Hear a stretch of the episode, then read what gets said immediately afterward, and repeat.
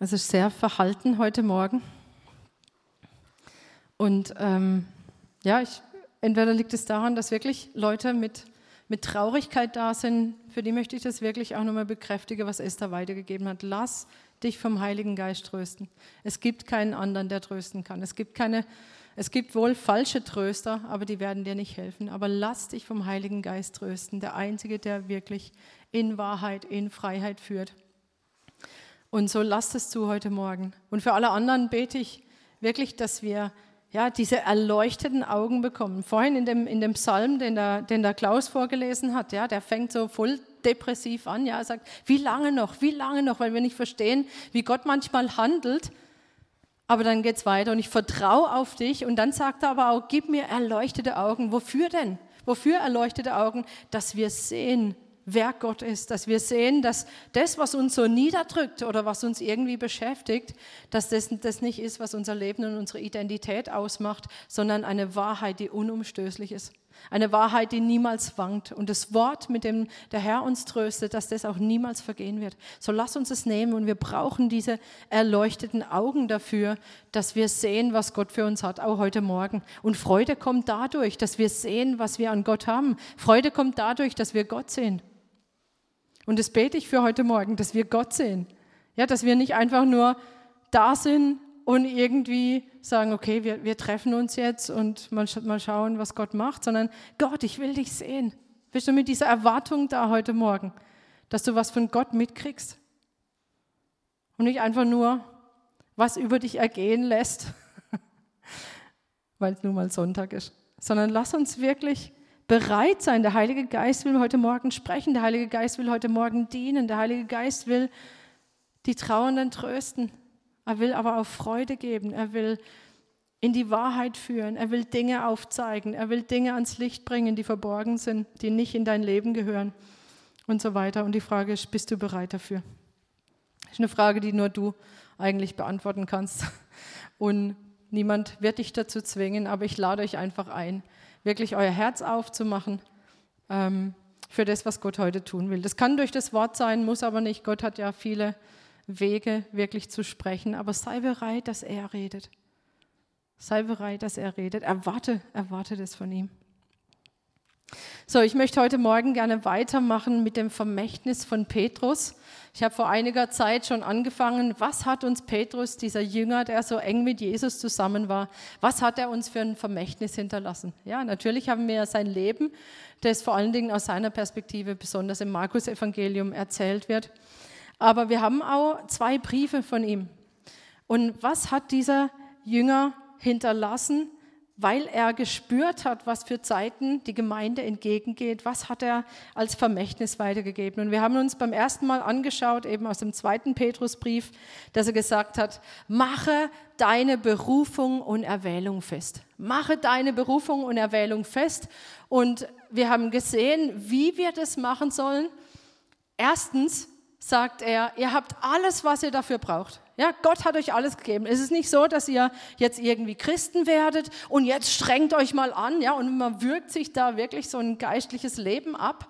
So ist es nicht, sondern er sagt, Gott ist der Versorger und er versorgt euch mit allem, was ihr braucht, damit ihr ein Leben führen könnt, das Gott gefällt. So, Gott ist zuerst da. Gott ist zuerst der Versorger, bevor er ihr in irgendeiner Weise was von uns fordert und zweitens, und das haben wir auch gesagt, ja, für alles, was Gott von uns möchte, für jeden Auftrag, den irgendjemand von euch zu tun hat, für das ist Versorgung da von Gott her. Alle Kraft, alle äußerliche Versorgung, alles ist da dafür, was wir brauchen. Und dann sagt er, und mit dieser Ausrüstung geht jetzt ganz bestimmte Wachstumsschritte. Ja? Geht diese Schritte. Ich möchte, dass ihr zunehmt an Gnade. Ich möchte, dass ihr zunehmt an Reife. Ihr sollt nicht stehen bleiben am Anfang, wenn ihr gerettet seid, sondern geht weiter, geht weiter. Das ist das Vermächtnis von Petrus an uns. Und dann haben wir beim zweiten Mal gesehen, auch der zweite Teil des ersten Kapitels im zweiten Petrusbrief, wo er sagt, und halte am prophetischen Wort fest. Und er hat gesagt, ich ich bin ein Zeuge davon. Ich war mit dabei auf diesem Berg. Ich war mit dabei, als Gott geredet hat und Jesus bestätigt hat. Und dann geht er weiter und sagt, und jedes Wort, das ihr lest und jedes Wort, das ihr mitkriegt, auch was in der Lehre der Apostel ist, wir wissen, Das Wort, was die Propheten geredet haben, es ist vom Heiligen Geist eingegeben. Ich selber bin Zeuge dafür. Ja, das gibt er uns weiter und er sagt, halte fest am prophetischen Wort. Wie lange? So lange, bis Jesus wiederkommt. Wisst ihr noch der Morgenstern? Bis der Morgenstern aufgeht. Er sagt, bis Jesus wiederkommt, sollen wir an diesem prophetischen Wort festhalten. Was war in diesem prophetischen Wort? In diesem prophetischen Wort geht es eigentlich meistens, wie bei den Propheten, geht es um die Ankunft von Jesus zum ersten Mal, damals vor 2000 Jahren. Und jetzt geht es um die Wiederkunft, dass Jesus wiederkommt. Wir halten daran fest, an dem, was die Propheten uns gesagt haben. Und jetzt geht es weiter in diesem zweiten Petrusbrief. Wir hören, dass dieses Wort bleibt. Das Wort ist vom Geist Gottes eingegeben und es bleibt. Wir lesen an anderer Stelle, ja, das Wort Gottes, es wird niemals, niemals vergehen. Himmel und Erde werden vergehen, aber meine Worte werden nicht vergehen. Aber auch wenn es nicht vergeht, es wird jeder Versuch unternommen werden, dass dieses Wort verdreht wird, dass dieses Wort nicht mehr das ursprüngliche Wort ist, dass es verfälscht wird, wozu? Um die Gläubigen zu verführen. Das hat Jesus auch unmissverständlich klar gemacht. Ja, ich, hab, ich weiß, ihr in der Jugend, ihr habt, glaube ich, Matthäus gelesen, gell?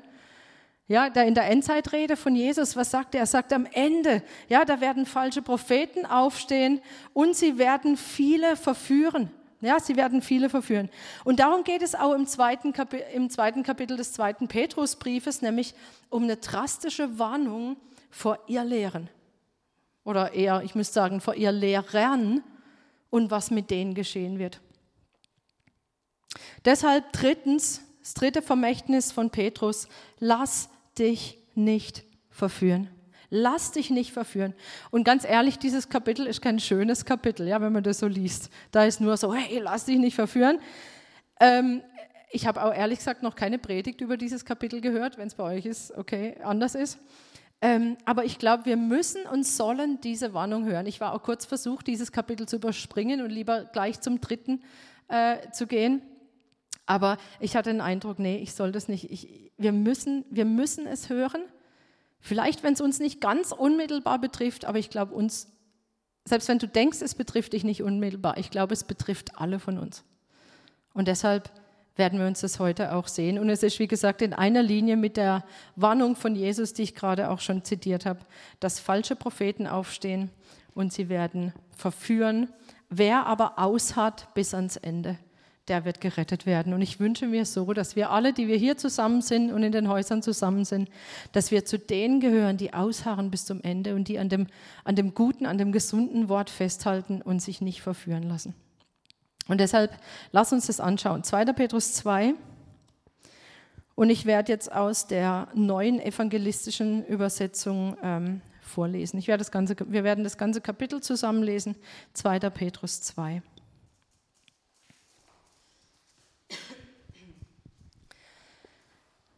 Doch es gab in Israel auch falsche Propheten, so wie es unter euch falsche Lehrer geben wird. Sie werden ihre verderblichen Sonderlehren heimlich einschleusen. Damit verleugnen sie den Herrn, der sie doch freigekauft hat, und ziehen sich selbst ein schnelles Verderben zu. Mit ihrem zügellosen Lebensstil werden sie jedoch viele Anhänger finden und ihretwegen wird der Weg der Wahrheit in Verruf geraten. In ihrer Habgier werden sie geschickte Lügen erfinden, um an euer Geld zu kommen. Doch das Urteil über sie ist längst gefällt. Sie werden ihrem Verderben nicht entgehen. Gott hat nicht einmal die Engel verschont, die sich gegen ihn vergangen hatten, sondern hat sie bis zum Tag des Gerichts mit Finsternis gefesselt und in Höhlen des Abgrunds verwahrt. Er hat auch die frühere Welt nicht verschont. Nur Noah, der die Menschen ermahnte, Gott zu gehorchen, wurde mit den sieben Mitgliedern seiner Familie gerettet, als Gott die Flut über die Welt der Gottlosen brachte. Auch die Städte Sodom und Gomorra hat Gott in Schutt und Asche sinken lassen, um an ihrem Beispiel zu zeigen, wie es den Gottlosen künftiger Zeiten ergehen würde. Nur Lot hat er gerettet, weil der ein gerechter Mann war der unter dem zügellosen Leben der Gottesverächter litt. Denn täglich musste dieser Mann bei seinen Mitbürgern Dinge sehen und hören, die seinem Gewissen Qualen bereiteten, obwohl er selber tat, was vor Gott recht war. Ihr seht also, dass der Herr weiß, wie er die Gottesfürchtigen aus der Versuchung retten, die Ungerechten aber bis zum Tag des Gerichts festhalten kann, wo sie bestraft werden. Und zwar besonders die, die ihren schmutzigen Begierden folgen und niemand als den Herrn über sich anerkennen. Solche Menschen sind frech und anmaßend. Sie schrecken auch nicht davor zurück, überirdische Mächte zu lästern. Das wagen nicht einmal die Engel, die doch viel stärker und mächtiger sind. Niemals würden sie solche Mächte mit ihrem Urteil vor Gott lächerlich machen. Aber diese Menschen handeln wie unvernünftige Tiere, die nur geschaffen sind, um gefangen und getötet zu werden. Sie machen sich über Mächte lustig, die sie nicht einmal kennen. Ihre Verdorbenheit wird sie verderben. So bekommen sie den verdienten Lohn für ihre Bosheit. Sie lieben es schon am helllichten Tag, üppige Gelage zu veranstalten. Diese Schmutz- und Schandflecken schwelgen in ihren Betrügereien und mästen sich auch noch genüsslich an euren Liebesmalen. Keine leichtsinnige Frau entgeht ihren lüsternen Blicken. Ständig sind sie auf Sünde aus und locken damit unsichere Menschen an. Habgier ist ihre zweite Natur geworden. Sie sind verloren und verflucht. Wie Bileam haben sie den geraden Weg verlassen. Ja, sie sind dem Sohn Beors gefolgt, der das Geld liebte, das er für seine böse Tat bekommen sollte. Doch er musste sich sein Unrecht vorhalten lassen. Ein stummes Lasttier, ein Esel, sprach ihn mit der Stimme eines Menschen an und stellte sich dem Irrsinn des Propheten in den Weg. Diese Menschen sind wie Brunnen, die kein Wasser haben, wie Nebelschwaden im Sturm. Sie werden in der dunkelsten Finsternis enden. Mit hochtrabenden Worten schwingen sie große Reden und durch die Verlockung ihres ausschweifenden Lebens ziehen sie Menschen an, die doch gerade erst dieser Verführung entkommen sind. Sie versprechen ihnen Freiheit und sind doch selbst Sklaven ihrer moralischen Verkommenheit. Wovon man sich beherrschen lässt, von dem ist man versklavt. Denn wenn sie vom Schmutz der Welt losgekommen sind, weil sie Jesus Christus, unseren Herrn und Retter, kennengelernt haben, sich dann aber wieder davon fangen und überwältigen lassen, dann sind sie am Ende schlimmer dran als am Anfang. Dann wäre es besser für sie gewesen, sie hätten den rechten Weg nie gekannt, als ihn zu erkennen und sich dann doch von dem heiligen Gebot abzuwenden, das ihnen übergeben wurde. Es ist ihnen genauso ergangen, wie das Sprichwort sagt. Ein Hund kommt zum Erbrochenen zurück und eine gewaschene Sau wälzt sich wieder im Dreck. Herr, und wir glauben, dass dein Wort von deinem Geist eingegeben ist, was wir hier lesen. Und wir wollen es wirklich als als Warnung nehmen und als Wort von dir, als Vermächtnis, das für uns gilt und nach dem wir Ausschau halten, wo wir achtsam sind, wo Dinge geschehen, die wir hier finden. Und ich bitte dich jetzt, Heiliger Geist, dass du jedem von uns zeigst, wo wir in unserem Leben, wo wir vorsichtig sein müssen, wo wir etwas sehen können, aber auch wo der Weg hinaus ist. Ich danke dir, Herr, dass du immer einen Weg aufmachst, dass du nicht, dass du nicht einfach nur zeigst, was falsch ist, sondern dass du zeigst, wie wir leben können, so dass es dir entspricht, wie wir von deinem Geist geleitet werden können. Und dafür danke ich dir von ganzem Herzen. Und so bitte ich jetzt, Heiliger Geist, dass du jedem das auslegst. Individuell. In Jesu Namen. Amen. So, ich glaube, ihr stimmt mit mir überein, dass das kein schönes Kapitel ist. Ja, oder? Hat jemand schon mal eine Predigt darüber gehört? Von euch? Ich auch nicht, ich auch nicht. Aber ich fand es irgendwie sehr, sehr spannend. Ich war mir auch gar nicht, also ich weiß, dass ich das auf jeden Fall schon gelesen habe, aber manche Dinge waren mir einfach nicht, nicht bewusst. Aber ich denke, wir sind uns einig, dass das drastische Worte sind, ganz drastische Worte von Petrus. Und was es für mich noch erschütternder gemacht hat, ist, dass hier gar nicht über die von Anfang an Gottlosen gesprochen wird. Habt ihr das gemerkt? sondern der Petrus schreibt hier über Leute, die eigentlich dabei waren, die eigentlich mit Gott angefangen hatten und die dann abgewichen sind. Ja, über solche Leute redet er. Und er sagt, über diese Leute wird Verderben kommen. Und zwar auf ganz drastische Art und Weise. Also ich werde diese ganzen Dinge, die er hier nennt, werde ich nicht nochmal aufführen. Ja, diese ganzen Bilder auch für diese Leute, ja, wie sie sind. Aber wir sehen hier überall, sie haben ein Urteil zu erwarten. Und zwar ein ganz heftiges von Gott her. Und wir reden über Leute, die Gott schon gekannt haben, die gerettet wurden und die selber praktisch abweichen, verloren gehen und auch noch andere dazu verführen, abzuweichen. Ganz, ganz drastische Worte. Und ich glaube, was es uns zeigt, ist diese, diese Riesenverantwortung für das, was wir lehren. Also die Riesenverantwortung an Lehrer. Auch jetzt, wie für mich, wenn ich hier stehe und was weitergebe, was für eine Verantwortung, etwas weiterzugeben, aber auch, und jetzt kommt das, was wirklich für alle hier wichtig ist, die Riesenverantwortung für diejenigen, die zuhören. Welcher Lehre folgst du? Beziehungsweise welchen Lehrern folgst du? Und das ist deine Verantwortung. Wem folgst du? Wessen Lehren hörst du an? Und ich glaube, dass es umso wichtiger ist, Gerade heute, ja, wir, wo jetzt die Leute nicht einfach nur in die Gemeinde gehen und sie hören dort eine Predigt. Nee, jeder von uns hört sich doch Sachen aus dem Internet an, ja, liest Sachen im Internet, hört sich diesen Prediger an, jenen, liest dieses Buch. Der Markt ist überschwemmt. Ja, ich kriege das als mit ab und zu in der Zeitschrift, sind so Beilagen von christlichen Verlagen. Ich bin manchmal wirklich erschüttert über diese Schwämme an Literatur, die teilweise so christliche Lebenshilfe oder ich würde eher sagen pseudochristliche Lebenshilfe ist. Eine Schwemme von Material und wir sind dem ausgesetzt. Und die Frage ist, welcher Literatur, welchen Lehrern, welchen Lehren setzt du dich aus? Und das ist deine Verantwortung.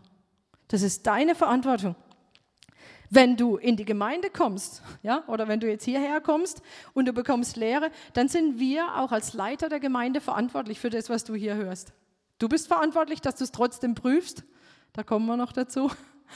Aber wir sind da verantwortlich, was wir weitergeben. Aber wenn du dir irgendwo aus dem Internet irgendwie was runterziehst oder irgendwie was reinziehst, da bist du verantwortlich für das, was du hörst. Und warum ist es so wichtig? Ich glaube, es ist wichtig, weil ich glaube, dass wir von dem, was wir hören, wenn wir nicht genau gleich hingehen, prüfen, filtern, den, den Heiligen Geist wirklich unser, unser, diesen, diesen, ähm, diese Unterscheidung geben lassen, und wir das nehmen, dass es wirklich verunreinigt, wenn es falsche Lehre ist und dass wir beeinflusst werden. Vielleicht habt ihr gemerkt, dass es hier heißt schleichend. Ja, sie werden heimlich einschleusen. Das wird schleichend sein. Und deshalb, ich sage es nochmal, wenn ihr zuhört, welcher Lehrer auch immer zuhört, seid ihr in großer Verantwortung. Lasst euch nicht verführen. Das heißt, ihr habt die Verantwortung, welcher Lehre ihr euch aussetzt. Auch in der Gemeinde, wenn ihr in der Gemeinde, wenn ihr denkt, die Lehre ist hier, entspricht nicht der apostolischen Lehre, dann ist es eure Verantwortung, irgendwo hinzugehen, wo die Lehre der apostolischen Lehre entspricht. Also, welcher Lehre setzt ihr euch aus? Und zweitens, diese Lehre auch immer wieder zu prüfen, ob sie mit der Lehre der Apostel übereinstimmt. Und ich habe schon jetzt auch durch die vielen Jahre gemerkt, es gibt also es gibt ja, oder nicht nur, nicht nur ich habe es gemerkt, sondern wir sehen das durch die ganze Menschheitsgeschichte, dass Gott immer wieder Propheten gegeben hat, dass immer wieder Erweckungen geschehen, geschehen dass was passiert, dass Gott wirkt. Und immer, wo das gesunde Wort kraftvoll wird und wirkt, dass da immer wieder ähm, genauso wie es Erweckung gibt, immer wieder auch sofort die Imitation hineinkommt. Immer sofort der Feind versucht, dieses Wirken zu zerstören und Erweckung zu stoppen. Ja, das sehen wir alle, die so die Kirchengeschichte beobachtet haben. Immer wenn wirklich Gottes Wirken spürbar wird, der Feind kommt sofort, versucht, das Ganze kaputt zu machen, versucht, mit jedem guten Propheten einen falschen Propheten zu schicken, mit jedem guten Lehrer einen falschen Lehrer. Oder wenn er erfolgreich ist, das versucht er auch einen guten Lehrer zu einem falschen Lehrer zu machen. Ja? Das sehen wir immer wieder durch die ganze ähm, Kirchengeschichte, dass der Feind zur Stelle ist und versucht, das Wirken Gottes kaputt zu machen. So, wenn wir uns jetzt nochmal Vers 1 anschauen, da sehen wir ganz viele Hinweise, auf was wir achten können und auch achten müssen, wenn wir uns einer Lehre aussetzen. Erstens, es heißt, es ist eine Sonderlehre. Also in, in anderen Übersetzungen sind es Parteiungen verursachende Lehren und eigentlich sind es Sonderlehren. Ja? Also man weicht in irgendeiner Weise ab und jetzt kommt das Wichtige. Es ist nicht eine ganz andere Lehre. Und das ist das, was es für uns so gefährlich macht. Es ist also nicht irgendwie was ganz anderes, weil dann wird man es ja sofort merken, ja, im Sinn von Jesus ist nicht der Sohn Gottes oder sowas. Ja, wenn das jemand sagt, da wird niemand von uns in irgendeiner Weise drauf reinfallen. Sondern, was da getan wird bei diesen Sonderlehren ist, entweder es kommt eine Kleinigkeit dazu, ja, sie, sie, es wird irgendwie noch was dazu gemacht im Sinn von, ja, das verstehst du nicht richtig, dazu musst du noch dies oder jenes lesen oder dies oder jenes verstehen. Oder umgekehrt, es wird was weggelassen. Ja, man predigt einfach nicht über ganz bestimmte Dinge. Man predigt nicht mehr über Sünde, man predigt nicht mehr über Verführung, sondern nur, Gott liebt dich, so wie du bist. Und das stimmt, Gott liebt dich. Ja. Aber es wird, es wird plötzlich eine Betonung gelegt, ja, Dinge werden weggelassen und ja, Hauptsache du bist gerettet und so weiter. Über, nur über die Rettung, nur über Liebe und Umkehr und Buße wird komplett weggelassen. Auch das ist eine Verfälschung, die zu Resultaten führt. Kommen wir gleich noch dazu. Oder natürlich, etwas wird verändert. Ja, manchmal eben nur dazugetan oder weggelassen. Oder etwas wird tatsächlich verändert. Ähm, ich finde es sehr interessant, dieses, jetzt muss ich nochmal gucken, wo das ist. Ähm, es ist ein Wort, das hier verwendet wird in Vers 3. Wenn wir da nochmal zurückgehen, wo es heißt, in ihrer Habgier werden sie geschickte Lügen erfinden. Und da steht im, im Grundtext dieses Wort, sie werden Worte erdichten, beziehungsweise dieses Wort plastisch ja, Plastos. Und Plastik, wer mit Plastik, Plastik heißt Plastik, weil es in die Form gegossen wird. Ja, alles aus Kunststoff, Plastik heißt so, weil es in jede x-beliebige Form gegossen werden kann. Und ich finde es so ein starkes Bild dafür, was da eigentlich passiert, weil sie erfinden praktisch nicht nur Lügen im Sinn von was ganz Neues, sondern sie nehmen das Wort, das da steht, und dichten jetzt hinein, formen dieses Wort, ja, wie so, wie so eine, eine Plastik, die so gegossen wird und machen was ganz anderes daraus. Ja, das steht zwar so da, aber gemeint ist und dann wird so die eigene, die eigene Auslegung, die eigene Interpretation hineingebracht. Und dadurch wird es hingedreht, so wie man sich wünscht, und es kommt eine andere Betonung hinein. Ich glaube, wir wissen alle, wovon wir sprechen, auch wenn wir selber manchmal Bibel lesen. Ich habe das bei mir gemerkt, dass ich manchmal mir wünsche, da stünde was anderes und dann manchmal versuche, wie kann man jetzt meine Meinung da noch irgendwie hineinlesen? Wisst ihr, wovon ich spreche? Dass es doch noch gerade irgendwie okay ist. Aber dann kommt der Heilige Geist und sagt, mm -mm. nee, nee, nee, nee. Und es ist gut, dass wir den Heiligen Geist als Lehrer haben, der, der uns warnt, wenn wir, wenn wir, wenn wir ähm, drauf und dran sind, dieses Wort plastisch auszulegen.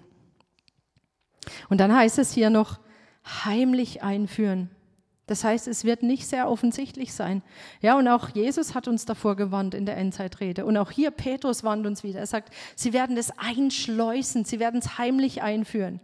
Sie werden natürlich nicht sagen, Jesus ist nicht der Herr oder Jesus ist nicht der Richter, aber durch das, was wie die Lehre ist, wird es trotzdem dabei herauskommen. Und ich meine, wenn wir uns erinnern, wie das war mit Satan im Paradies, als er die Menschen verführt hat, was hat er denn gemacht? Hat er eine, eine komplett andere Sache erzählt, eine Lüge erzählt? Nee, er hat eine Halbwahrheit erzählt. Er hat gesagt, hat Gott wirklich gesagt, dass ihr von allen Bäumen nicht essen dürft? Also er hat so er hat was genommen, was Gott gesagt hat und irgendwie ein bisschen äh, verändert.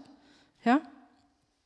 So eine Halbwahrheit. Und ich glaube, genauso ist es heute mit falscher Lehre. Das wird nicht offensichtlich sein. Und deshalb ist wichtig, dass wir uns mit beschäftigen und zumindest, also nicht die ganze Zeit mit beschäftigen natürlich, aber zumindest im Blick haben, dass das sein kann und dass das so sein wird. Jesus hat es gesagt, Petrus hat es gesagt. Und es ist so. Ja, das ist auch heute unter uns so. Die heutigen falschen Lehrer, sie benutzen die richtigen Vokabeln. Ja? Sie sagen auch Wahrheiten, auf jeden Fall. Sie sprechen über Jesus, sie sprechen über Gnade, aber ich glaube in einer falschen Betonung und auch in einer, in, in einer Konsequenz, die letztendlich von Jesus wegführt. von dem, wie Jesus wirklich ist. Und letztendlich wird ein falscher Jesus dabei herauskommen, ein falsches Bild von Jesus, das uns tatsächlich auf eine Spur bringt, die uns von Gott wegführt. Und ich möchte ein Beispiel geben, das wir auch schon mehrfach hatten. Ich bringe es trotzdem nochmal, weil ich einfach glaube, dass das im Moment auch für Christen eine der großen Gefahren ist.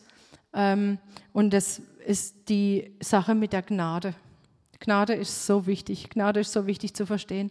Und gerade für Menschen mit einer religiösen Prägung ist so wichtig, Gnade zu verstehen, dass Gott uns liebt, dass wir angenommen sind. Für alle, die jetzt diesen Freiheit in Christus Kurs machen, ja, ich bin angenommen, ich bin geliebt, ja, ich bin sicher, ich bin bedeutungsvoll und das ohne eigenes Zutun. Es ist so wichtig, Gnade zu verstehen. Und es ist so wichtig zu verstehen, dass wir, wenn wir zu Christus gehören, tatsächlich Heilige geworden sind. Egal, ob man das spürt oder nicht spürt, wir sind Heilige, gerecht gemacht durch das Blut von Jesus und zwar allein dadurch, nicht durch eigenes Zutun. Und es ist so wichtig, das anzuerkennen, dass Jesus der Retter ist und dass er uns gerettet hat aus Gnade.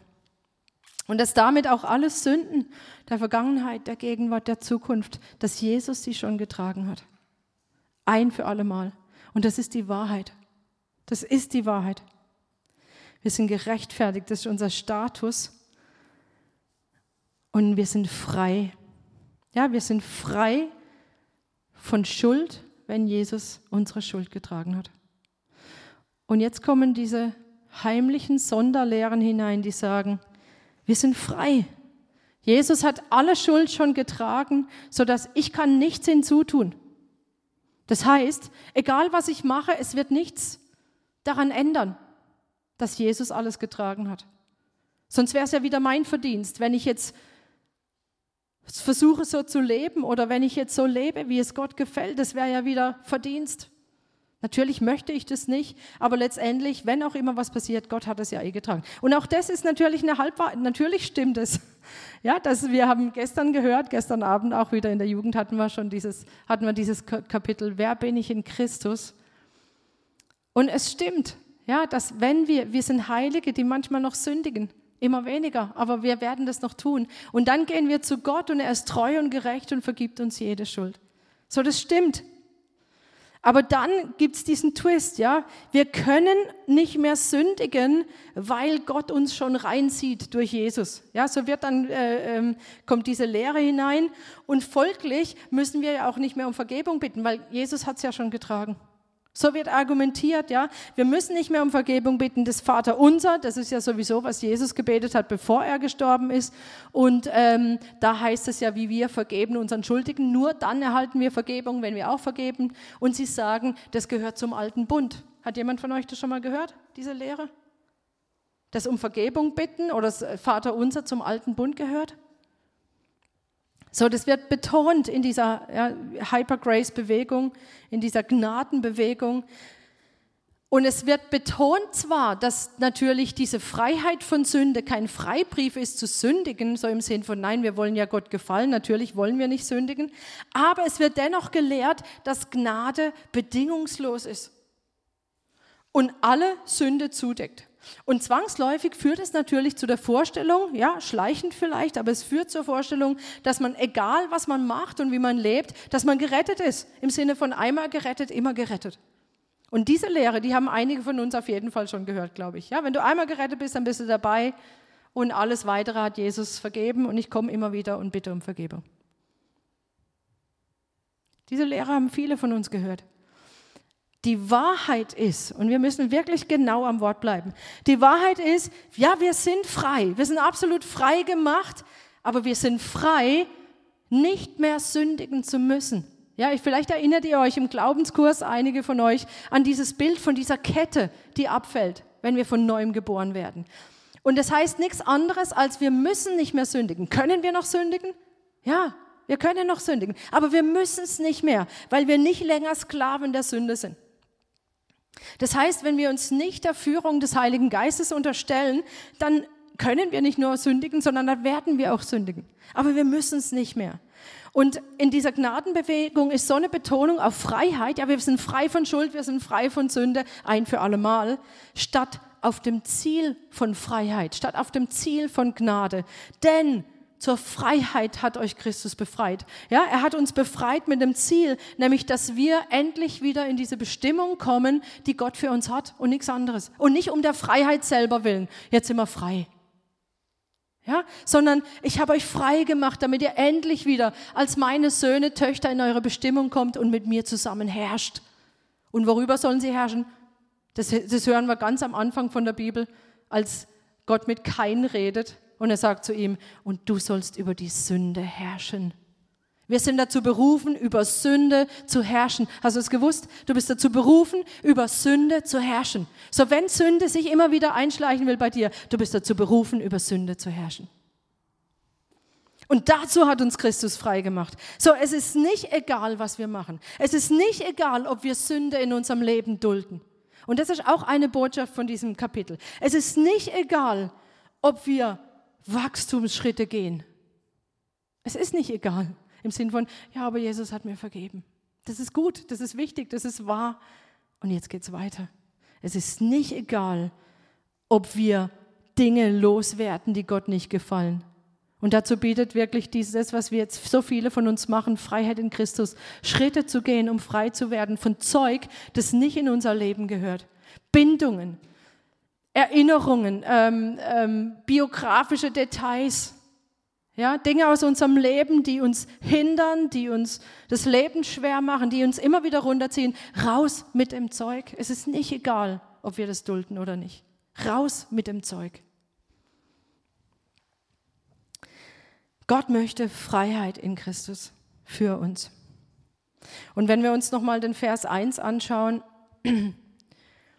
ich fand es sehr interessant, es wird hier auch durch die Übersetzung sogar ähm, ich fand es einfach wieder mal interessant, wie eine Übersetzung schon so eine, so eine Betonung legen kann. Ja, deswegen sind wir, glaube ich, auch verantwortlich, was wir für Übersetzungen wir uns anschauen. Ähm, da heißt es, damit verleugnen sie den Herrn, der sie doch frei gekauft hat. Das stimmt natürlich, ja, das stimmt da überein. Aber ich fand es interessant, in der Elberfelder ähm, steht,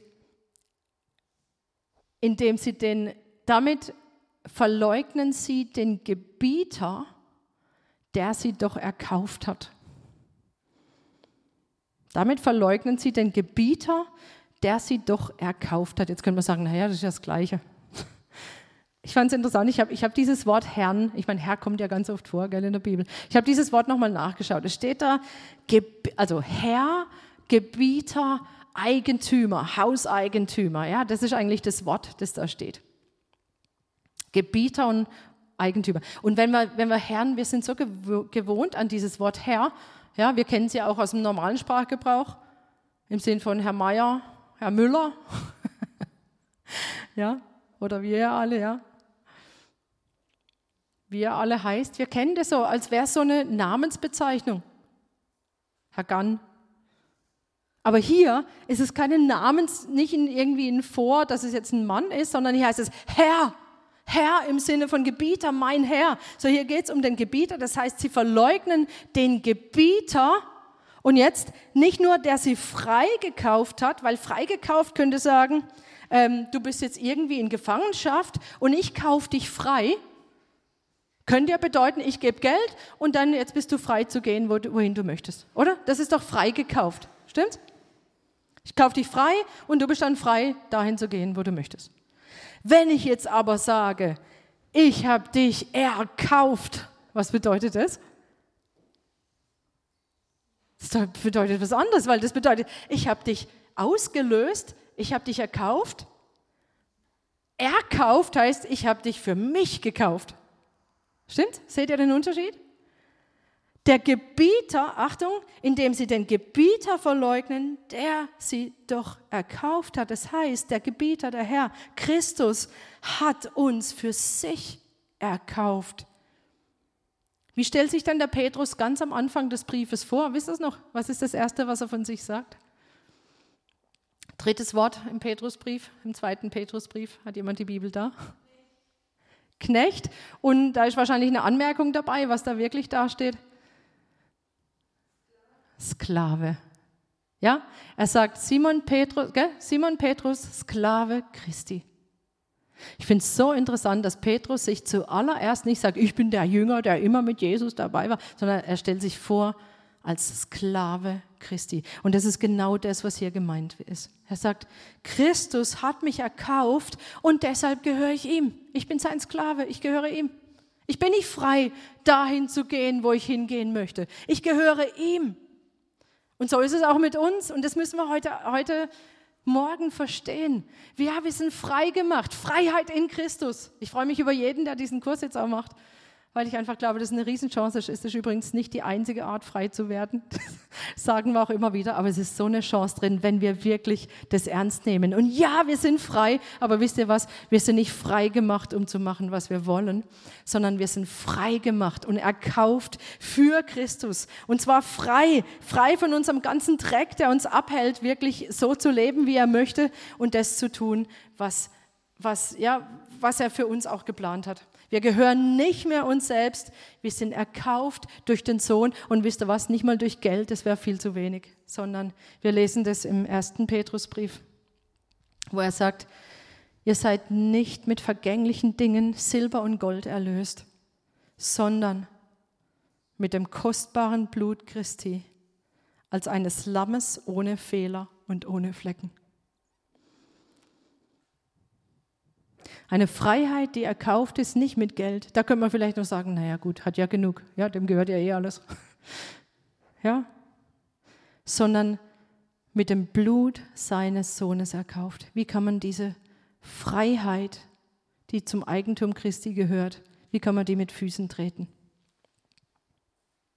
Erkauft. Erkauft für Jesus. Ich mag dieses englische Wort, das kann man irgendwie gar nicht so richtig auf Deutsch übersetzen, wenn es heißt sold out to Jesus oder sold out for Jesus. Ja, also ausverkauft für Jesus. Das ist die, wenn ich, wenn ich verstehe, dass ich ihm gehöre, dann besteht darin meine Freiheit, dass ich, dass ich alles hingebe, ja, dass ich, dass ich verstehe, dass ich ihm gehöre, dass ich nichts, dass ich nichts zurückhalte, dass ich nicht selber bestimme über mein Leben, sondern ich sage, du bist mein Herr, du bist mein Gebieter, ich bin total ausverkauft an dich. Und deshalb darfst du sagen, was ich tun soll, was ich lassen soll, wo ich hingehen soll und überhaupt alles. Das ist eigentlich die Konsequenz. Unsere Freiheit besteht darin, Jesus als den Gebieter zu sehen. Und das ist natürlich nicht gerade eine Botschaft, die die Massen anzieht, ja, und die Leute vom Hocker reißt im Sinn von, so, jetzt hast du nichts mehr zu melden. Komm zu Jesus, dann hast du nichts mehr zu melden. Yeah. Ja? Nee. So ist es nicht, sondern, aber, aber Gott ist das so klar. Und jeder, der zu Christus gehören will, der muss klar sein. Und Gott sagt dir immer, überschlag die Kosten. Du musst wissen, das ist was passiert, wenn du zu mir kommst. Denk an den reichen Jüngling. Verkauf alles, was du hast.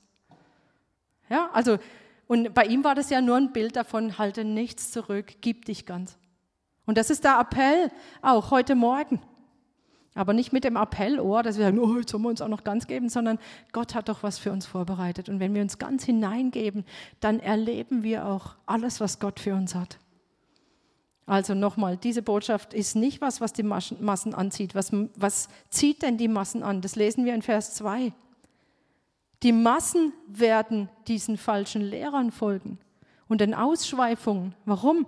Weil das natürlich gute Nachricht ist für das Fleisch, weil, man, weil das natürlich äh, zügelloser Lebensstil. Ja, sie werden viele Anhänger finden, weil das natürlich sehr, sehr viel angenehmer ist dass man selber noch Entscheidungen treffen kann, dass man, dass das Gewissen in Ruhe gelassen wird, ja, dass ich doch noch Dinge tun kann, von denen ich nicht so gerne lassen möchte. Aber wisst ihr, was dabei passiert? Und das finde ich wirklich ganz schlimm, dass der Weg der Wahrheit in Verruf gerät. Es geht nicht nur um das Leben von denen selber, die das machen, sondern der Weg der Wahrheit gerät auch noch in Verruf dadurch. So heißt es hier. Und wir wissen das, wir müssen nicht weit gucken. Immer wieder hören wir Skandale ja, aus der christlichen Welt, wo einfach Leiter sich hingeben, sich äh, umfallen oder hinterher kommt raus, was, was alles gelaufen ist. Und was passiert? Die Leiter werden abgesetzt, kurze Zeit später wieder in anderen Gemeinden eingesetzt, oft rehabilitiert. Und ganz viele Menschen bleiben auf der Strecke oder ganze Gemeinden gehen kaputt dadurch. Ja, durch. Und es fängt an mit falscher Lehre. Und dann gehen nicht nur Leute kaputt, die, die ein Herz wirklich, die, die vom Herz her für Gemeinde auch gebrannt haben und sie sind Gemeinde geschädigt, ja, und sie gehen auf Jahre hinaus, ziehen sie sich zurück und leben nicht in dem, was Gott eigentlich für sie möchte und berauben den Leib Christi dadurch. Aber es geht zurück auf falsche Lehre und dass sie sich falscher Lehre ausgesetzt haben. Aber auch außerhalb der Gemeinde, auch da gerät der Weg der Wahrheit in Verruf, oder? Ich meine, wie viele Leute haben wir, die sagen, ja, guckt, guckt euch doch mal an, ja, da ist so Enttäuschung darüber und das sind Christen und schau mal, wie die sich die verhalten. Meistens schaffen sie auch diese Nachrichten, äh, diese, diese Skandale in die Nachrichten, ja, und das Gute aber, was alles passiert, das ist oft, ja, das wird, das kommt nicht vor. Und dadurch gehen Leute auf Distanz, sie sagen, damit möchte ich nichts zu tun haben, ihr Christen, ihr seid ja auch nicht besser. Und das Evangelium, das sie retten könnte, es kommt in Verruf. Und es beginnt mit dieser falschen Lehre. Es beginnt damit, sich falscher Lehre auszusetzen, sich diesen heimlich eingeschleusten Lügen und Versuchungen Satans nicht zur Wehr zu setzen. So, das ist das eine. Auch durch diese Gnadenlehre, äh, durch dieses falsche Verständnis von Gnade im Sinn von, okay, dann sündige ich halt, aber Jesus ist ja dafür gestorben und ich bekomme Vergebung. Und es schleicht, schleicht sich ein, dass auch unser, unser, unser Verständnis für, dieses teuer, für diese teuer erkaufte Freiheit wirklich, ähm, dass die mit Füßen getreten wird. Und wir müssen uns davor schützen. Lasst uns gegenseitig auch helfen, dass wir uns davor schützen, dass wir diese Gnade nicht für billig nehmen. Und das Zweite, was ich als Beispiel nennen möchte für eine Verschiebung von Betonung, manchmal sind es ja auch nur Nuancen, ja, manchmal sind es nur so ganz kleine Verschiebungen, die wir irgendwie so gar nicht mitkriegen. Und jetzt haben wir das andere Extrem. Also wenn ich sage, okay, bevor ich mich falscher Lehre aussetze, setze ich mich keiner Lehre aus. Ja? Ich bin super kritisch. Ich, ich schaue nur noch, was ich selber lese. Der Heilige Geist ist mein Lehrer. Und es stimmt auch. Wieder haben wir eine Wahrheit. Ich sage, ich kann ja selber Bibel lesen. Ja? Und was ich da gemerkt habe, ist so etwa vor eineinhalb Jahren äh, ganz klar, da war auch, ich weiß, bei einigen in der Gemeinde ganz stark so die Lehre vom neuen Bund und wer wir sind als Gläubige im neuen Bund und das ist auch gut und richtig. Und dann ging es aber weiter, auch ein Stück weit im Sinn von, der Heilige Geist ist unser Lehrer und eigentlich brauchen wir niemanden, ähm, der uns lehrt, weil, und, äh, weil, weil ja der Geist Gottes in uns ist und uns so nach und nach zurechtbringt. Und da war so eine Betonung drin, ähm, dass, dass, du, dass du eigentlich keine Lehrer mehr akzeptierst, ja, außer Gott selber, oder auch als Leiter. Und das finde ich sehr interessant und das war wirklich eine Aussage auch in einer, in einer Predigt, die ich gehört habe, dass als Leiter unser Job es nicht ist, Leute zu ermahnen, oder irgendwie auf Dinge hinzuweisen, sondern einfach für sie zu beten und der Heilige Geist wird ihnen dann schon zeigen, so und so, ja, wie, wie es ist und dass sie umkehren und so weiter. Das heißt, wir, wir leben die Autorität nicht, indem wir das tun, was Leiter tun, sondern wir vertrauen darauf, dass Gott seinen Weg mit den Leuten schon hat, dass wir einfach glauben, dass Gott sie zurechtbringt. Und es hört sich natürlich sehr geistlich an, oder? Es hört sich sehr geistlich an, im Sinn von, ich habe großes Vertrauen in Gott, dass er selber schafft, was er schaffen will. Und es hört sich auch so sehr mündig an. Ja, wir wollen ja, dass Leute mündig werden. Und es ist so viel Wahrheit da drin. Und doch ist da dieser Twist. Doch ist da dieser Twist. Warum? Wir haben selber blinde Flecken. Und das haben ja viele von uns schon gemerkt, ja. Und der Heilige Geist, ja, er redet, aber wir hören es nicht. Oder wir machen, mm, ja, wir, wir kriegen es nicht mit, weil einfach unsere eigenen Wünsche oder das, was, ja, viele Dinge und, ja, uns blind machen für die Wahrheit in ganz bestimmten Bereichen. Und deshalb brauchen wir einander. Wir brauchen einander und wir brauchen Lehrer. Und unzählige Male in der Apostelgeschichte, in den Briefen lesen wir, dass wir einander ermahnen sollen. Und das wird einfach ausgeklammert, ja. Insbesondere der Heilige Geist wird dir schon zeigen. Und das wird ausgeklammert, aber wir lesen es doch. Zum Beispiel Kolosser 3, Vers 16. Das Wort des Christus wohne reichlich in euch. Eigentlich können wir doch sagen, hey, das reicht. Wenn das Wort von Christus in uns ist, ja, dann langt's doch. Und dann geht es aber weiter und es heißt, in aller Weisheit lehrt und ermahnt euch gegenseitig. Wenn das wirklich so wäre, dass wir niemanden mehr brauchen, ja, wozu stünde das dann da? Wir brauchen das, weil wir selber tatsächlich in manchen Bereichen diese Scheuklappen haben und es einfach nicht sehen. Auch wir Leiter in der Gemeinde, ja. Es ist wichtig, dass wir Autorität wahrnehmen, auch Hauskreisleiter oder wo auch immer, Jugendleiter, wo auch immer ihr seid, aber auch gegenseitig, das lesen wir, dass wir wirklich die Autorität von Christus nehmen und sagen, wir sind in einer Gemeinde, wir haben uns gegenseitig das Recht eingeräumt, uns gegenseitig zu helfen, zu wachsen. Und damit auch zu ermutigen, aber auch zu ermahnen. Und das ist wichtig, das hat Gott uns gegeben. Und ganz krass ist es für Leiter formuliert in, im Hebräer 13, das haben wir hier auch, ja, gehorcht und fügt euch euren Führern, denn sie wachen über eure Seelen als solche, die Rechenschaft geben werden. Irgendwie haben wir das Gefühl, das passt überhaupt nicht in unsere Zeit. ja, wir tun es sehr schwer, das ist natürlich absolut unpopulär null populär und das Wort Führer bei uns Deutschen ist gleich schon im Minusbereich, oder? Das will ja keiner von uns hören irgendwie. Aber das ist das Wort Gottes. Das ist die Lehre der Apostel. Lehre der Apostel ist, dass Gott Leiter eingesetzt hat, die von Gott delegierte Autorität haben, um in das Leben von Gläubigen reinzusprechen. In das Leben von jedem Gläubigen? Nein aber in das Leben von Gläubigen, die sich aus freien Stücken der delegierten Autorität Gottes unterstellt haben. Und dann ist es Aufgabe der Leiter, wirklich auch den Finger auf Dinge zu legen im Leben, wo wir sehen, es ist wichtig, die nächsten Schritte zu gehen, es ist wichtig, Wachstumsschritte zu gehen oder zu sehen, oh, da ist eine Schieflage. Oder hineinzusprechen und zu sagen, hör zu, ich habe mitgekriegt, du hörst oder, oder ihr erzählt selber, ähm, ich, ich höre mir das und das an, wo wir sagen, lass es bleiben. Hör dir das nicht an, hör dir lieber was anderes an, zum Beispiel. Und dann nicht die Reaktion, ich kann doch selber entscheiden, was ich mir anhöre. Sondern dann wirklich zu sagen, okay, ich werde es prüfen. Und wenn ich dann merke, okay, könnte zu einer Schieflage führen, ich lasse es sein. Und das ist auch wichtig natürlich. Selbst wenn ich hier habe gehorcht und fügt euch euren Führern, das ist natürlich nicht bedingungslos. Ja, das ist verbunden mit Prüfen. Ich renne nicht blindlings allem hinterher, was der Leiter sagt. Das soll auch nicht so sein. Das sehen wir auch in der Bibel auch, ja, dass wir angehalten sind, alle zu prüfen. Und das möchte ich auch noch mit aller Eindringlichkeit sagen, dass egal wer hier spricht, ob ich rede oder irgendjemand anderes, ist es nicht von vornherein, ah ja, wenn sie sagt, dann wird es schon stimmen, sondern ihr müsst prüfen. Prüft es. Prüft es. Es ist kein blindes Hinterherlaufen und egal, egal wer hier ist, ob der Hartwig hier ist oder wer auch immer hier ist. Wir prüfen es. Und dazu muss man natürlich das Wort Gottes kennen. Ja? Dazu müssen wir Gott selber kennen und dazu müssen wir durch den Heiligen Geist auch Unterscheidung haben. Und wenn wir irgendwas lehren, was nicht mit der Lehre der Apostel übereinstimmt, dann kommt auf uns zu, beschwert euch.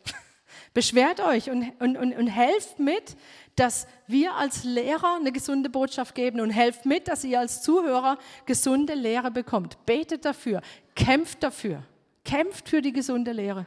Das ist das Vermächtnis von Petrus. Lass dich nicht verführen und kämpfe für die gute Lehre. Warum? Weil es krasse Konsequenzen gibt. Und die müssen wir uns anschauen. Gott lässt sich nicht spotten. Es gibt krasse Konsequenzen für falsche Lehre. Es gibt krasse Konsequenzen für Abweichungen. Weil so wie er der Retter ist, der uns so sehr liebt, der uns mit seinem eigenen Blut erkauft hat, so ist er auch der Richter, der am Ende jede Gottlosigkeit und jede Abweichung strafen wird. Ja, das ist so. Und das können wir nicht ausklammern. Er ist der Retter und er ist der Richter. Und es gibt drastische Konsequenzen für die, die selbst abkommen vom Weg und die noch andere vom Weg abbringen. Und wir, die Beispiele, die Petrus hier nennt aus dem Alten Testament, ja, das sind Beispiele und, und so heißt es auch, um an ihrem Beispiel zu zeigen, wie es den Gottlosen künftiger Zeiten ergehen würde. Das heißt, Petrus nennt diese Beispiele und sagt, schaut dahin, lernt davon. Lernt davon. Und wen nennt er denn? Er nennt die Menschen zu Noahs Zeiten, die alle völlig unbekümmert waren, die gemacht haben, was sie wollten. Er nennt die Menschen in Sodom und Gomorra. Er nennt die korrupten Propheten wie Bileam. Und dann nennt er selbst die Engel, die ihren Platz verlassen haben. Auch die nennt er, ja, die sich nicht an Gottes Ordnungen gehalten haben. Das heißt, er sagt, ihr seht also, nachdem er diese Beispiele genannt hat, sagt er, ihr seht also, dass der Herr weiß, wie er den Ungerechten bis zum Tag des Gerichts festhalten kann, wo sie bestraft werden. Das heißt, Gott spielt da nicht rum, das ist eine ernste Sache. Und genauso sagt er, wie bei diesen Beispielen wir das gesehen haben, genauso wird es auch den falschen Lehrern unserer Zeit gehen, die aus Habsucht lehren oder andere Menschen zur Abschweifung, zur Sünde verführen und diese ganze, alles, was er da nennt. Ich möchte es nicht nochmal wiederholen. Und es ist übrigens möglich, die Rettung zu verlieren. Falls du das bisher nicht geglaubt hast, es ist so. Nicht einmal gerettet, immer gerettet. Es ist möglich, die ähm, so wie es in Vers 20 heißt, dass, dass man wieder verwickelt wird und überwältigt wird und sich abwendet. Und es gibt übrigens sehr viele Warnungen im Neuen Testament, dass man die Rettung nicht verlieren soll. Ich glaube sogar über 80. Es fällt uns nicht so auf, aber auch das heutige Kapitel ist eine Warnung davon. Verliert die Rettung nicht, die doch so teuer erkauft ist. Denn wir lesen gerade in den letzten Versen des Kapitels, wie schlimm das ist, da heißt es sogar, es wäre besser gewesen, sie hätten den Weg der Gerechtigkeit nicht gekannt. Es ist schlimmer als vorher. Und wir haben diese schrecklichen Bilder von Hunden, die zum Erbrochenen zurückkehren und von, von der Sau, die sich wieder im, im Dreck wälzt. Das sind echt drastische Bilder. Und ganz, echt, ich möchte nicht dazugehören. Und ich hoffe, ihr auch nicht. Es wäre besser gewesen, sie hätten den Weg der Gerechtigkeit nicht gekannt. Und im Hebräer 6 wird es übrigens auch ähm, aufgegriffen, weil es, warum ist es so schrecklich? Es ist fast, es ist nicht fast, es ist unmöglich, umzukehren und die Buße zu erneuern. Hier heißt es, hier ist von Menschen die Reden, Rede, die einmal Licht bekommen haben, die verstanden haben, was das Evangelium bedeutet, die den Heiligen Geist in sich haben, die die Führung des Heiligen Geistes erkannt haben oder ge geschmeckt haben, heißt eigentlich, und die sogar die Kraft des zukünftigen Zeitalters geschmeckt haben. Also die, die was mitgekriegt haben von der Kraft Gottes und dann doch abgefallen sind und sich verabschiedet haben von Gott, sich verabschiedet haben vom Glauben, weil sie verleitet wurden, wieder in ihr altes Leben zurückzugehen und Gott eine Absage zu erteilen. Und da sagt Gott, es ist unmöglich, dass sie wieder zur Buße erneuert werden. Und es fängt an damit, dass man so, es fängt nicht mit einem Schlag an. Niemand sagt von heute auf morgen, ach, okay, ab heute glaube ich nicht mehr. Sondern es fängt schleichend an mit diesen Sonderlehren, mit Betonungen, mit, mit, mit einer ungesunden Lehre fängt es an. Abzukommen und zurückzugehen zum alten Leben.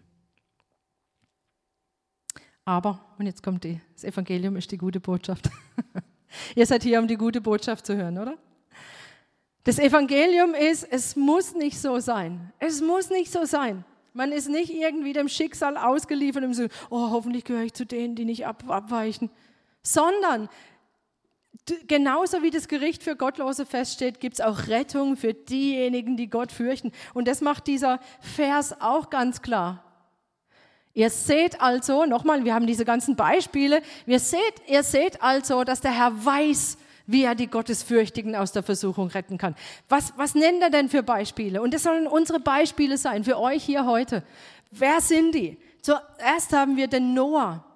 Ja, von der ganzen Menschheit haben wir Noah, der gerecht ist, und er und sieben weitere Familienmitglieder werden gerettet. Wir sehen also, der Herr, er vernichtet nicht einfach alles, sondern er sieht, das sind gottesfürchtige Leute. Ich werde die retten. Und wenn alles andere umgeht, wir haben vorhin gesungen, äh, wenn alles um uns fällt, äh, Seht her, habt Mut, wenn alles um uns fällt. Ja, das Kreuz hat triumphiert. Wenn wir Gott fürchten, wenn wir zu ihm gehören, wenn wir in Christus sind, werden wir gerettet, wie Noah gerettet wurde. Egal und wenn alles um uns fällt. Das Zweite, der Lot wurde gerettet und es lohnt sich auf den Lot zu gucken. Den hatte ich bisher wirklich gar nicht auf dem Schirm, den Lot. Der Lot, der war für, für mich immer irgendwie so, ich weiß nicht, ich muss jetzt aufpassen, was ich sage. So einer, der so ein bisschen mitläuft oder ja, und dann, dann Abraham gewährt ihm dann, er sucht sich das Bessere aus. Und irgendwie war der Lot bei mir so ein bisschen negativ besetzt bisher. Aber hier, was da eigentlich drin steht, ist sehr interessant. Der Lot wurde gerettet aus Sodom und Gomorra. Der hat in Sodom und Gomorra gelebt und er, interessant, er sollte herausgehen. Er hat diesen Besuch bekommen von Boten Gottes und er, die haben zu ihm gesagt, Gott wird diese Stadt vernichten, geh hinaus. Und er sollte auch noch, er sollte seine Familie warnen, er sollte seine Familie mitnehmen und er sollte auch noch andere warnen. Er hat sie auch gewarnt, zum Beispiel seine künftigen Schwiegersöhne, aber sie haben ihn nur ausgelacht. Ja, das ist wie wenn wir heute das Evangelium bringen und wir sagen, du brauchst es, um gerettet zu werden. Und die Leute lachen, ja, sie finden es naiv und lustig. Und dann wird er gerettet, er und seine beiden Töchter, aber alle anderen werden vernichtet. Auch seine Frau. Warum?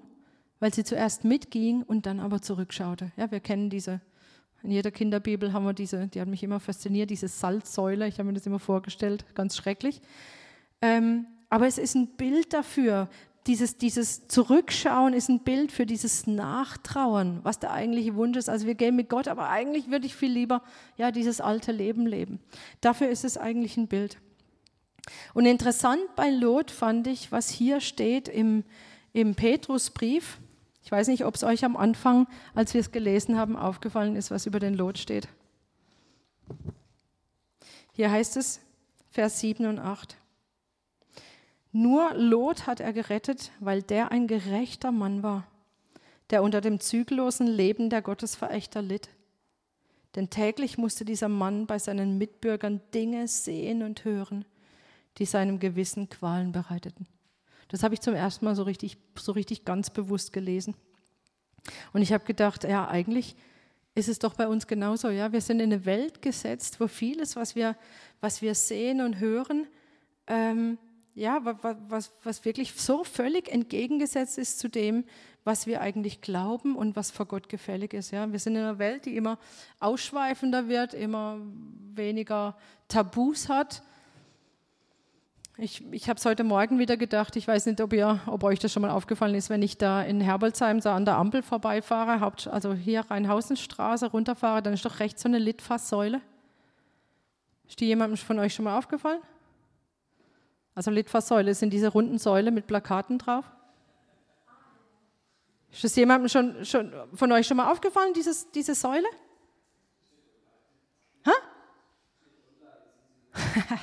Ja, okay. Also jedes Mal wirklich. Und ich habe ich hab sofort, als ich das gelesen habe von dem Lot, dass mich das quält, ich meine, ich kann mir ja zu Hause, kann ich ja selber aussuchen, was ich anschaue. Aber wenn ich so in der Gegend rumfahre, ja, dann, dann bin ich dem ausgesetzt.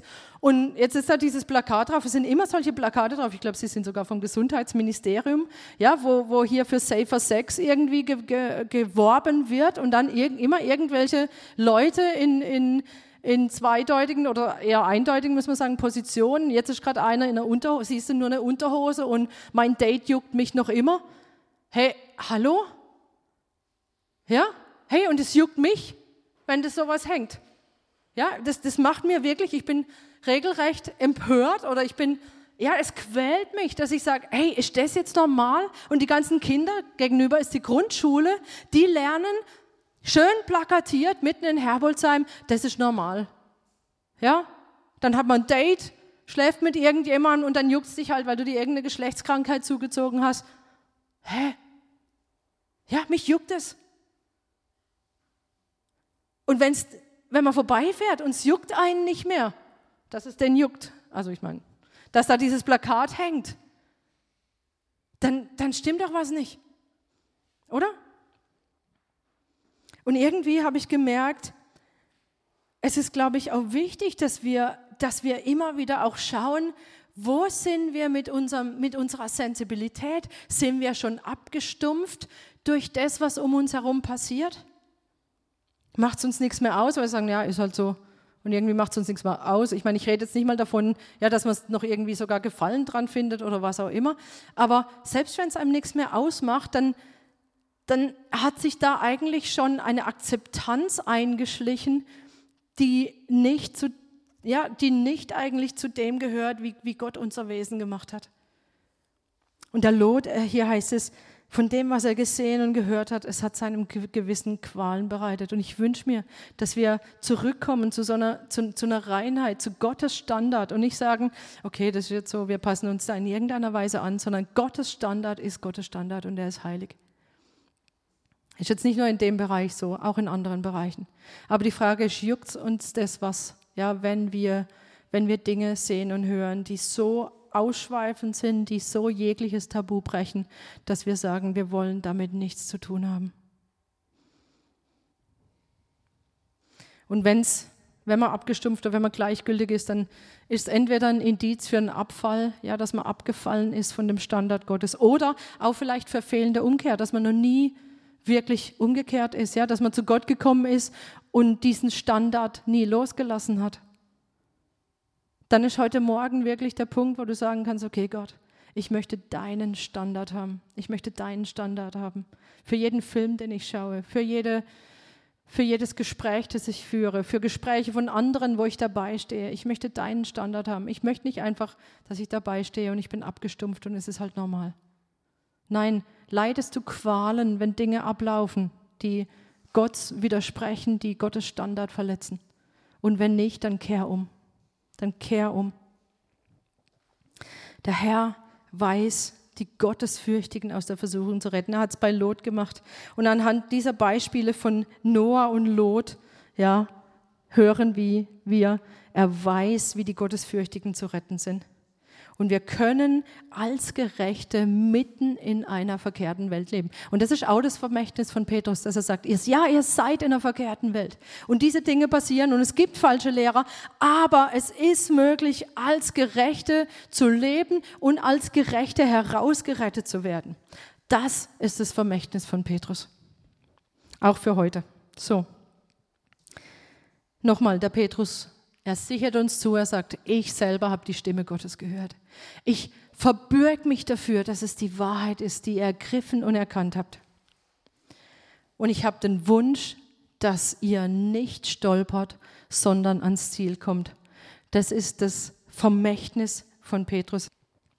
Lass dich nicht verführen dadurch, dass wir der gesunden Lehre folgen, dadurch, dass wir uns gesunder Lehre aussetzen, dass du Verantwortung übernimmst für das, was du hörst und siehst, dass du Verantwortung übernimmst für, ob Lehre gesund ist, dass du anfängst zu prüfen und dass du Verantwortung dafür nimmst, dass du Lehre nicht nur hörst, sondern dass du darin wächst, dass du Wachstumsschritte gehst. Durch den Glauben an Jesus Christus. Er selber ist der einzige Weg die einzige Wahrheit, die absolute Wahrheit und das Leben. Nur durch ihn. Und durch den Glauben an Jesus, der nicht nur dein Retter ist, sondern wenn du zu Christus gehörst, dann ist er dein Gebieter. Ich liebe dieses Wort irgendwie. Dein Gebieter, es ist so altertümlich, aber er gebietet und er steht da. Ja. Er gebietet und ich tue es. Das ist eigentlich seine Idee von Nachfolge. Er, der Retter und Gebieter, der sein eigenes Blut gegeben hat, dass wir frei sind. Frei uns an ihn hinzugeben. Und dazu lade ich dich ein. Verkauf dich aus. Also geht auf Deutsch nicht. Verkauf dich aus an Jesus. Aber völlig, völliger Ausverkauf. Völlige Hingabe. Das Vermächtnis von Petrus, lass es uns nehmen. Lass dich nicht verführen, sondern im Gegenteil, geh, fahr vollen Angriff, indem du dich so mit allem, was du bist, mit Haut und Haaren, mit Geist, Seele, ihm voll hingibst und sagst, was du willst, es soll geschehen. Und Herr, ich danke dir dafür, für deine Idee, wie unser Leben aussehen soll. Und ich bete, dass heute Morgen wirklich Offenheit der Herzen da ist, zu verstehen, zu nehmen, darin zu leben, diese Freiheit in Anspruch zu nehmen, so wie du sie dir denkst. Nicht eine Freiheit, um doch wieder irgendwelche, in irgendwelche Wege zu gehen, die dir nicht gefallen, sondern die Freiheit, tatsächlich in dieser Berufung zu leben, die wir von dir haben. O Heiliger Geist, wirke du an dein Herzen. Zeig dir auch auf, wo wir abgestumpft sind. Es soll nicht sein, sondern ich bete für eine neue Sensibilität, dass tatsächlich Dinge, die dir nicht gefallen, dass es uns Mühen bereitet, dass es uns Qualen bereitet. Herr, wir wollen lieben, was du liebst und wir wollen hassen, was du hast. Und ich bete, dass immer mehr sich auch unser Geschmack verändert. Und ich bete, dass das zu einem Herzensgebet wird von vielen von uns. Auch wenn wir uns vielleicht manchmal gar nicht trauen, das zu beten, weil wir gar nicht sicher sind, ob wir das wollen. Aber wir sagen, wir wollen es, weil du es willst. Und so bete ich, dass Leben verändert wird durch Freiheit. Ich bete auch für diese Zeit, die vor uns liegt, wo so viele von uns wirklich ganz konkrete Schritte gehen wollen, wo wir immer mehr verstehen wollen, was die Grundlagen unserer Freiheit sind und wie du in Freiheit führst. Und ich, ich bete, dass wir es dass wir es verstehen können, dass du, Heiliger Geist, uns erleuchtete Augen gibst, damit wir verstehen können, wie wir Schritte in die Freiheit machen können. Dass nicht einfach nur wieder eine Theorie ist oder eine Theologie, sondern dass es wirklich Raum greift in unserem Leben, dass Leben verändert wird, dass Gemeinde wieder Gemeinde wird, eine Gemeinde, in der Freiheit herrscht, in der Freude ist, in der gesunde Lehre ist, in der wir lernen, einander zu ermutigen und auch zu ermahnen damit mehr Reinheit in unser Leben kommt, mehr Wahrheit, mehr Leben. Und ich danke dir, Heiliger Geist, dass du dabei bist, es zu tun. Und so bete ich auch heute Morgen um Entscheidungen, Entscheidungen, die wirklich dich meinen, Entscheidungen, die festgemacht werden, wirklich sich an dich zu hängen und dich den Gebieter sein zu lassen. So wirke du, Heiliger Geist, in den Herzen. Auch nicht nur jetzt direkt im Anschluss, sondern auch, dass es nachwirkt, und dass das, was du redest, auch die ganze Woche hindurch, dass es gehört wird. In deinem mächtigen Namen. Jesus. Amen. Und ich lade euch ein, wenn euch während der Predigt irgendwie was, was aufgefallen ist, eingefallen ist oder wo ihr gemerkt habt, ihr seid da eigentlich schon abgestumpft, da wirklich umzukehren. Kehr um. Kehr um, lass nicht zu, dass sich da irgendwas einschleicht und jetzt ist die Zeit, ja, jetzt ist die Zeit da umzukehren, zu sagen, bis hier und nicht weiter. Ich werde es so nicht weitermachen. Dann kommen jetzt vor Gott, ich, können wir eine kurze Zeit haben, in der wir ähm, einfach vor Gott kommen. Und wenn auch jemand aus den Häusern oder wenn auch hier noch jemand etwas dazuzufügen hat oder von Gott jetzt was erhalten hat, was jetzt noch gesagt werden muss, dann, dann habt ihr die Möglichkeit dazu. Ansonsten lass uns vor Gott reden, ihn um Vergebung bitten für die Dinge, wo wir ja, wo wir schon, wo sich Dinge eingeschlichen haben oder wo wir schon die Sensibilität verloren haben und dann wirklich auch die Zeit nehmen, um Entscheidungen zu treffen und zu sagen, okay Gott, du bist mein Gebieter.